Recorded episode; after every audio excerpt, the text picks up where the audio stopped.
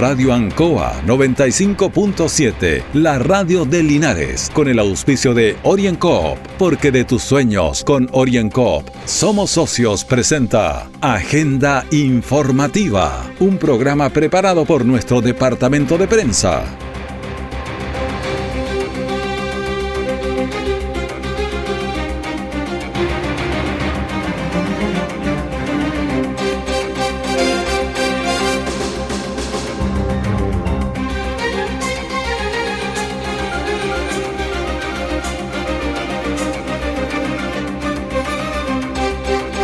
Muy buenos días, los auditores de Agenda Informativa de Radio Ancoa. Lunes 28 de septiembre del 2020, Día del Derecho de Acceso Universal a la Información, Día del Síndrome de Chari. Hoy durante la mañana entrevistaremos a una mamá cuya hija tiene esta rara enfermedad. Y también es el Día del Turismo, días que son eh, difíciles especialmente para las personas que están en, trabajando en este rubro. 9 de la mañana, un minuto. Agenda informativa se emite desde los estudios de Radio Ancoa en Avenida Rengo 959, Dial 957 e Internet radioancoa.cl. En la televisión digital gratuita, canal 5.3. De inmediato la información de las últimas horas reportea por nuestro departamento de prensa. Linares salió de fase 1 y está en fase 2. Tras cuatro días de búsqueda, apareció joven extraviada en el trayecto Colbún Linares. Perros de carabineros entrenan para detectar personas COVID positivos. También estuvieron aquí en la región del Maule. El detalle de estas y otras informaciones ya viene. Brindo por los años buenos y también por los malos. Brindo por mi familia, mi papá y mi hermano. Y aunque esta fiesta no podremos estar juntos, cantaremos y bailaremos en distintos puntos. Brindo por mi socio que nunca me ha olvidado. Un socio que hace años me ha acompañado. Si necesito plata, mi socio en me pasa. Un asadito en el patio, no salgo ni a la plaza. Solicita tu crédito 18 de un palito 100 pagando 24 en 30 cuotas también. Y recuerden, chileno, la mejor fonda es tu casa. Orienco, Cooperativa de Ahorro y Crédito. Si usted está cesante y es afiliado a AFC, esta información le va a interesar. ¿Sabía que se flexibilizaron los requisitos para acceder al seguro de cesantía y mejoró la cobertura de la Ley de Protección del Empleo? Ingrese a www.afc.cl con su clave única o su clave AFC para informarse. Si no cumple con los requisitos de seguro y tiene saldo en su cuenta individual, podrá retirarlo en pocos pasos a través de la web. Un mensaje de AFC Chile. Siempre en el lugar donde se produce la noticia están los equipos de prensa para que usted se informe primero. Agenda informativa. El Ministerio de Salud reportó ayer domingo 1923 casos de COVID-19, con lo que el total de contagios se elevó a 457.901, mientras que los fallecidos llegaron a 50 el total de muertos a nivel país llega a 12.641. Pacientes en las UCI hay 888, en estado crítico 135, en ventilación mecánica invasiva 637, el porcentaje de positividad 4.88, ventiladores disponibles 486. Y la Seremía de Salud del Maule confirma 15.424 casos de COVID-19 aquí en nuestra región, teniendo 147 nuevos casos para el informe de ayer domingo 27 de octubre. De estos 15.424 casos en la región, 3.254 son de Talca, 2.692 de Curicó, 1.229 de Linares, 644 de San Javier, 476 de Longaví, hay 442 de Parral, 275 de Colbún, 264 de Retiro, 226 de Hierbas Buenas y 179 de Villalegre. Los 147 casos nuevos fueron registrados en las comunas de Talca, 41. Ha mantenido estos números altos Talca y podría caer en cuarentena en cualquier momento. Curicó 13, Maule 12, Teno 11, Molina 11, San Javier 9, Rauco 7 con 6 está Longaví, Retiro con 5 Río Claro, con 4 Gualeñé, con 3 en la parte baja. Linares 3, Chanco 3, Licantén 3. Con 2 está Pichuquén, Cauquenes, San Clemente y Peyúgue. Y con un caso, Villa Alegre, Parral, Yerbas Buenas, Pelarco y San Rafael. En la distribución por sexo estamos igualados entre hombres y mujeres. Muy cerca, por lo menos en caso, pero 50% cada uno. Y el presente reporte se informa 313 fallecidos totales en la región del Maule.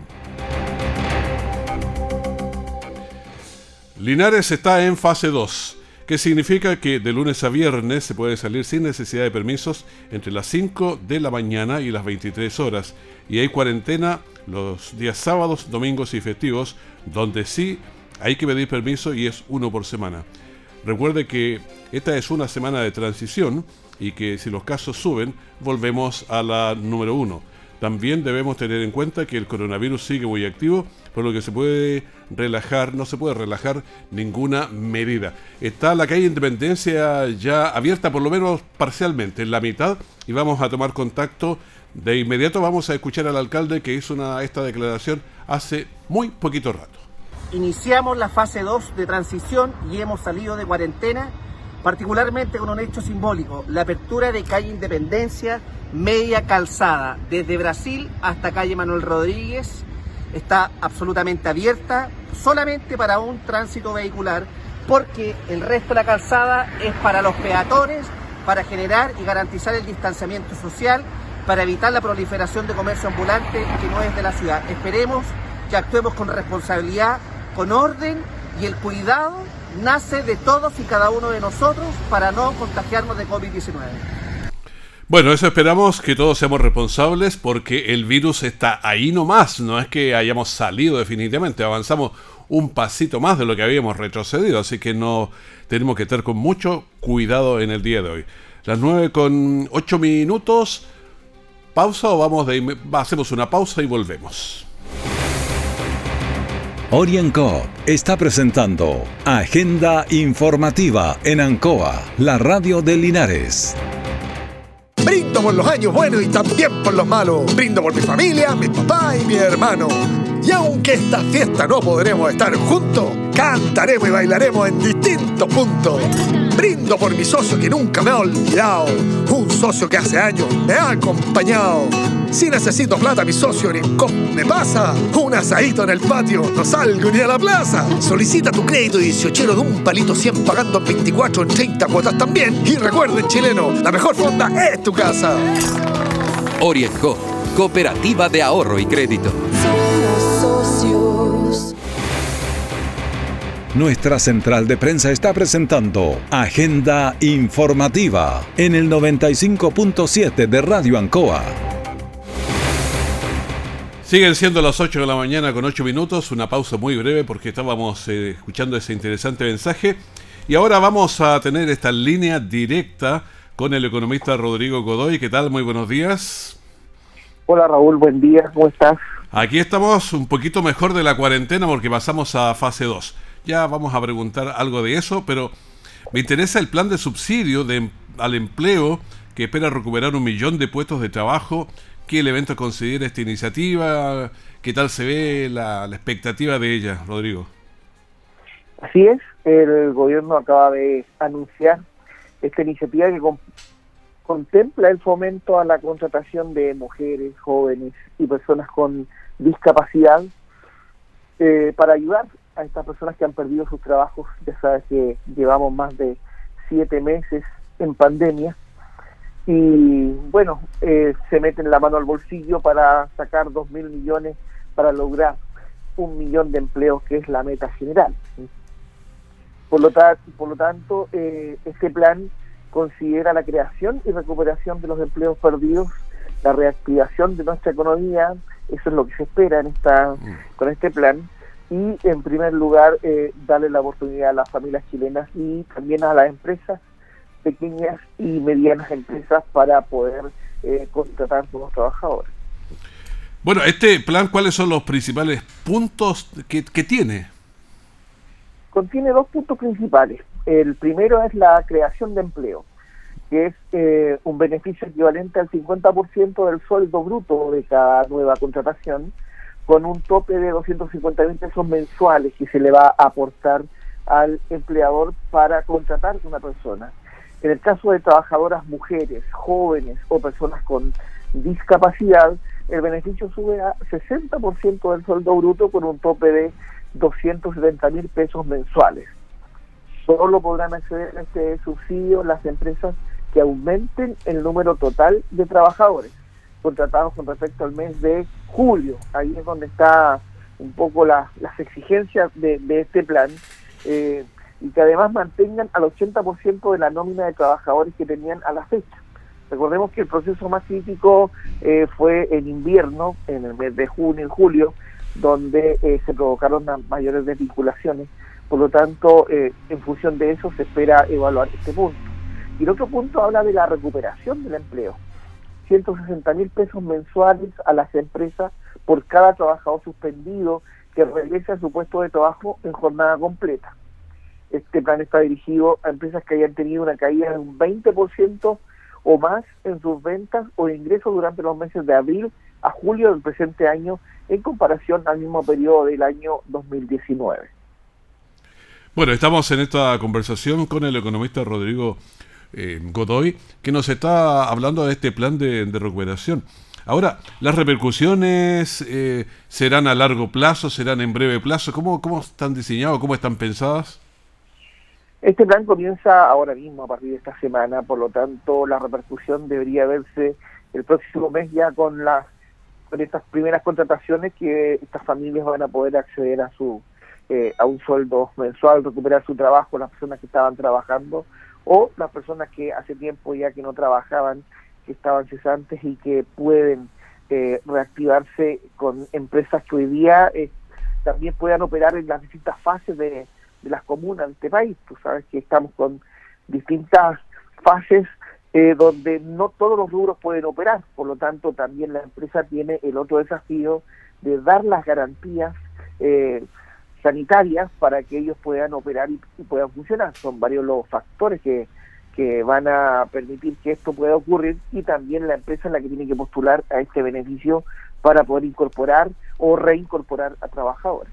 ¿Ese beneficio por cuánto tiempo va a ser? ¿Se contrata una empresa a un trabajador? ¿Va a estar cuántos meses, un año? O sea, ¿cuánto tiempo va a ser? Por seis meses es lo que está eh, contemplado en, en, el punto máximo de, acceso a, a este beneficio.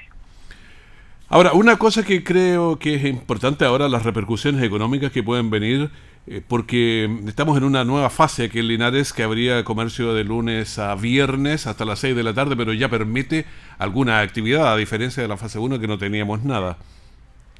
Así es, esperamos que también Linares de a poco se vaya reactivando y también el llamado es a la gente que eh, ayude. Eh, en esta etapa es cuando se le pasa el autocuidado a las personas el contagio va a depender hoy día netamente de las personas, porque va a estar la libertad de libre tránsito de lunes a viernes.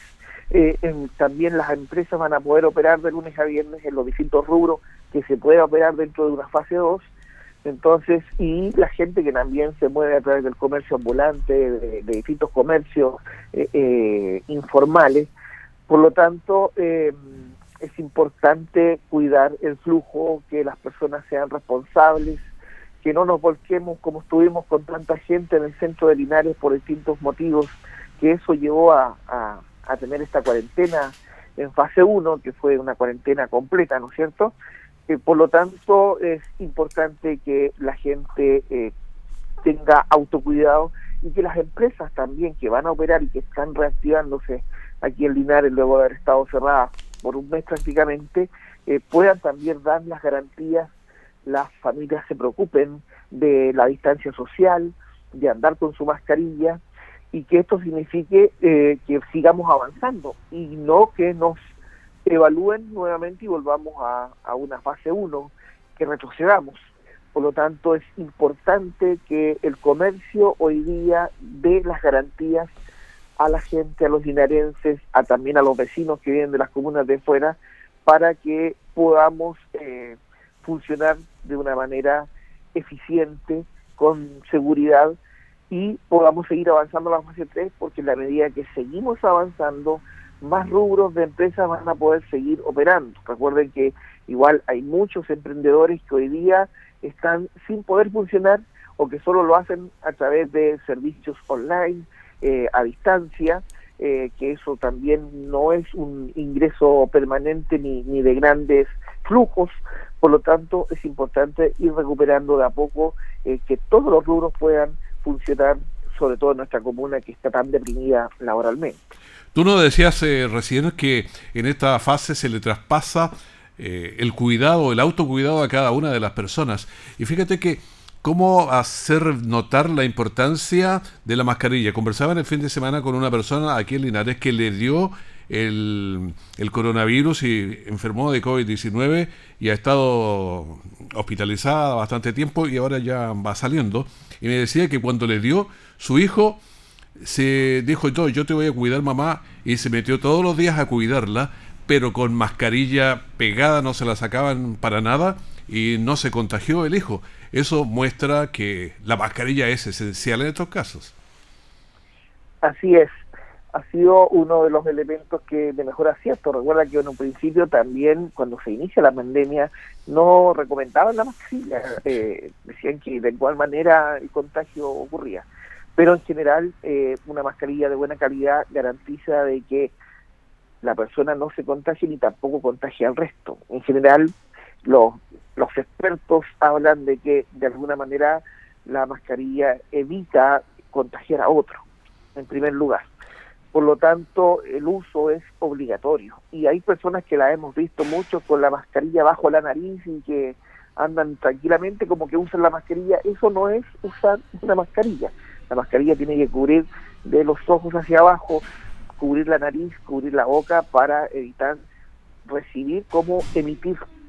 Por lo tanto, eh, es importante. Y ahora en esta etapa para nosotros para toda la gente, el llamado al comercio local que exija la mascarilla, que denuncie a las personas que no andan usando mascarilla y que entre todos socialmente nos obliguemos a usar esta mascarilla. Sí, yo creo que es bastante difícil y por eso que quiero insistir en el autocuidado. El día sábado andaba haciendo una diligencia, tuve que pedir un permiso para eso.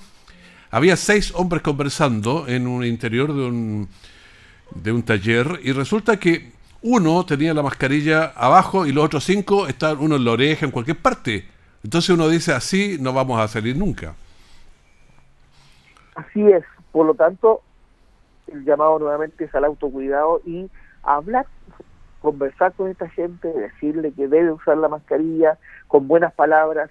Generalmente igual el chileno habla con en, doble sentido o, con pachotaz, como dice mi abuelo. Sí, claro. Pero es mejor decirle directamente a la persona, por favor, si se puede poner la mascarilla, todos nos beneficiamos, con buenas palabras todos entienden, aunque las reacciones a veces de las personas no siempre son las que esperamos. Exactamente. Pero de alguna manera la sensibilidad a esto, lo que hemos vivido, sobre todo Linares, en esta depresión económica, que, que tenemos muchas familias hoy día que no la están pasando bien, que eh, así como podemos ver una cantidad de gente que confluye en el centro y que la gente puede decir, no, si igual tienen dinero, es una cantidad ínfima la que anda en el centro versus la población que tiene Linares y donde tenemos mucha gente en sus casas que hoy en día hay dos o tres integrantes de esa familia que no tienen trabajo, que no hay ingresos fijos en estos momentos, inclusive familias donde no hay ni siquiera que comer, por lo tanto es fundamental que nosotros vayamos avanzando para que la reactivación económica sea de la mano con la recuperación de sobre este virus. Por lo tanto, es importante y es relevante eh, que Linares se levante, salga adelante y podamos poder eh, ayudarnos con estas medidas del gobierno, ayudarnos con los empresarios locales, con el emprendimiento, con las instituciones locales, con el gobierno local, de que vaya generando instancias después para poder recuperarse. Tenemos muchos rubros que están ahí cerrados, tenemos los restaurantes cerrados, tenemos garzones que están sin trabajo, tenemos gente del mundo del espectáculo que está sin trabajo, tenemos una infinidad de gente que todavía ni siquiera puede operar en esta pandemia. Exactamente, por eso, por la salud, por la economía, por la salud mental, la verdad es que tenemos que portarnos bien y usar la mascarilla, por lo menos mantener la distancia, lavarnos las manos. Muchas gracias, te agradecemos eh, Rodrigo, este contacto con nosotros aquí en la Radio Ancoa. Gracias a ustedes, que tengan buen día. Rodrigo Godoy, economista en su cápsula de día lunes en esta ocasión. Orienco está presentando Agenda Informativa en Ancoa, la radio de Linares. Brindo por los años buenos y también por los malos. Brindo por mi familia, mi papá y mi hermano. Y aunque esta fiesta no podremos estar juntos, cantaremos y bailaremos en distintos puntos. Brindo por mi socio que nunca me ha olvidado. Un socio que hace años me ha acompañado. Si necesito plata, mi socio en me pasa. Un asadito en el patio, no salgo ni a la plaza. Solicita tu crédito 18 de un palito 100 pagando 24 en 30 cuotas también. Y recuerden, chileno, la mejor fonda es tu casa. Orienco, Cooperativa de Ahorro y Crédito. Todo el acontecer noticioso del día llega a sus hogares con la veracidad y profesionalismo de nuestro departamento de prensa. Agenda informativa. Kailin, Dakar, Clifford y Coffee son cuatro perros que el grupo de adiestramiento canino de carabineros entrena para convertirlos en biodetectores de COVID-19. Son dos perros de raza eh, Golden Retriever y dos labradores Retriever. Eh, carabineros, en alianza con la Facultad de Medicina Veterinaria de la Pontificia Universidad Católica, trabajan en los, con los canes para que detecten a través del sudor a personas contagiadas de coronavirus. Eh, Escuchemos a la teniente que estaba a cargo de estos eh, perritos. ¿La tenemos ahí a mano? Sí, vamos a... ahí está.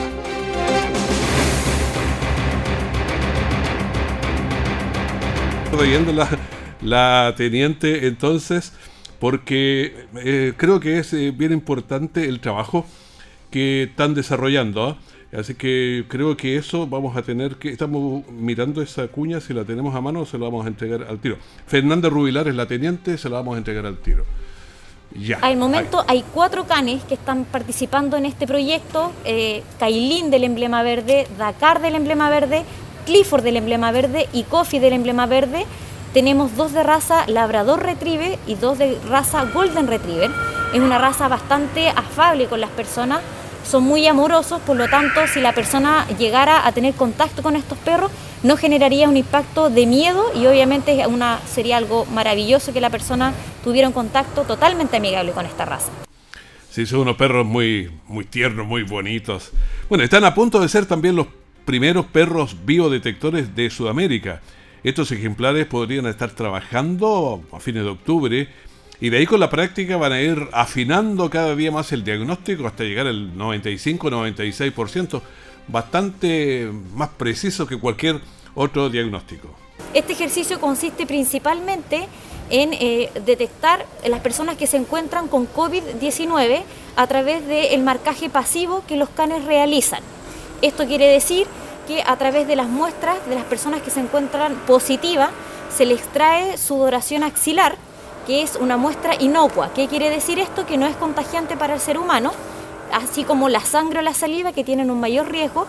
Y esta muestra de sudoración se encierra en un frasco, obviamente que está sellado, herméticamente esterilizado, se traslada a Santiago y es ahí donde el ejemplar puede olfatear estas moléculas volátiles que obviamente con la cantidad de células que tienen los perros olfativas, se puede detectar una persona que sí tenga COVID-19. Bueno, a través de la Universidad Católica han tomado contacto con países europeos y asiáticos también, lo que les permite conocer errores que se han cometido para allá para evitar y avanzar aquí más rápido. Los perros recordemos que tienen 300 millones de receptores olfativos, es decir, 50 veces más que lo que tenemos los seres humanos, y entrenados pueden detectar el COVID-19 y también muchas otras enfermedades. Tras una orden de investigar por la presunta desgracia de la menor María José González González emitida por la Fiscalía Local de Linares, detectives de la Brigada de Homicidios, tras diversas diligencias investigativas, empadronamientos, inspecciones oculares, toma de declaraciones, análisis de información, encuentran en buen estado de salud a la menor de 16 años que estaba desaparecida desde el 22 de septiembre. Escuchemos al comisario José Cáceres, que es el jefe de la BH, la Brigada de Homicidios de Linares. A raíz de una orden de investigar emanada del Ministerio Público, a propósito de la desaparición de una menor de 16 años, quien eh, habría viajado desde la comuna de Colbún a esta ciudad el día martes, eh, inmediatamente familiares eh, interpusieron una denuncia en Carabineros el día martes y el día de ayer el Ministerio Público evacuó una orden de investigar a la brigada especializada, en este caso la brigada de homicidios. Eh, inmediatamente se realizaron las diligencias policiales, una serie de, diligencias que eh, permitieron finalmente ubicar el día de hoy a esta menor en buenas condiciones físicas. Bueno, la madre respira más tranquila, pero señala que el pololo es una mala influencia, que es manipulador e incluso que golpea a la niña. Eh, vamos a escuchar a Rosa González, que es la madre de la menor que estuvo desaparecida durante tres días. Él la golpea. A veces le pillaba yo los brazos moreteados, pero ella todo lo negaba. Pero hay un mensaje que él mismo dijo que la golpeaba y le hacía tirar los celulares. Varias veces terminaron y él le rogaba, volvían, y ahora también sospechaba porque yo no creía que había terminado esa relación. Estas relaciones se ponen un poco téxicas. Si ya estamos a los 16 años, 17, imagínense después. Bueno, la menor había desaparecido cuando se trasladaba en un bus interurbano desde Colbún a Linares. Los familiares desconocían su paradero y ella no respondía el celular.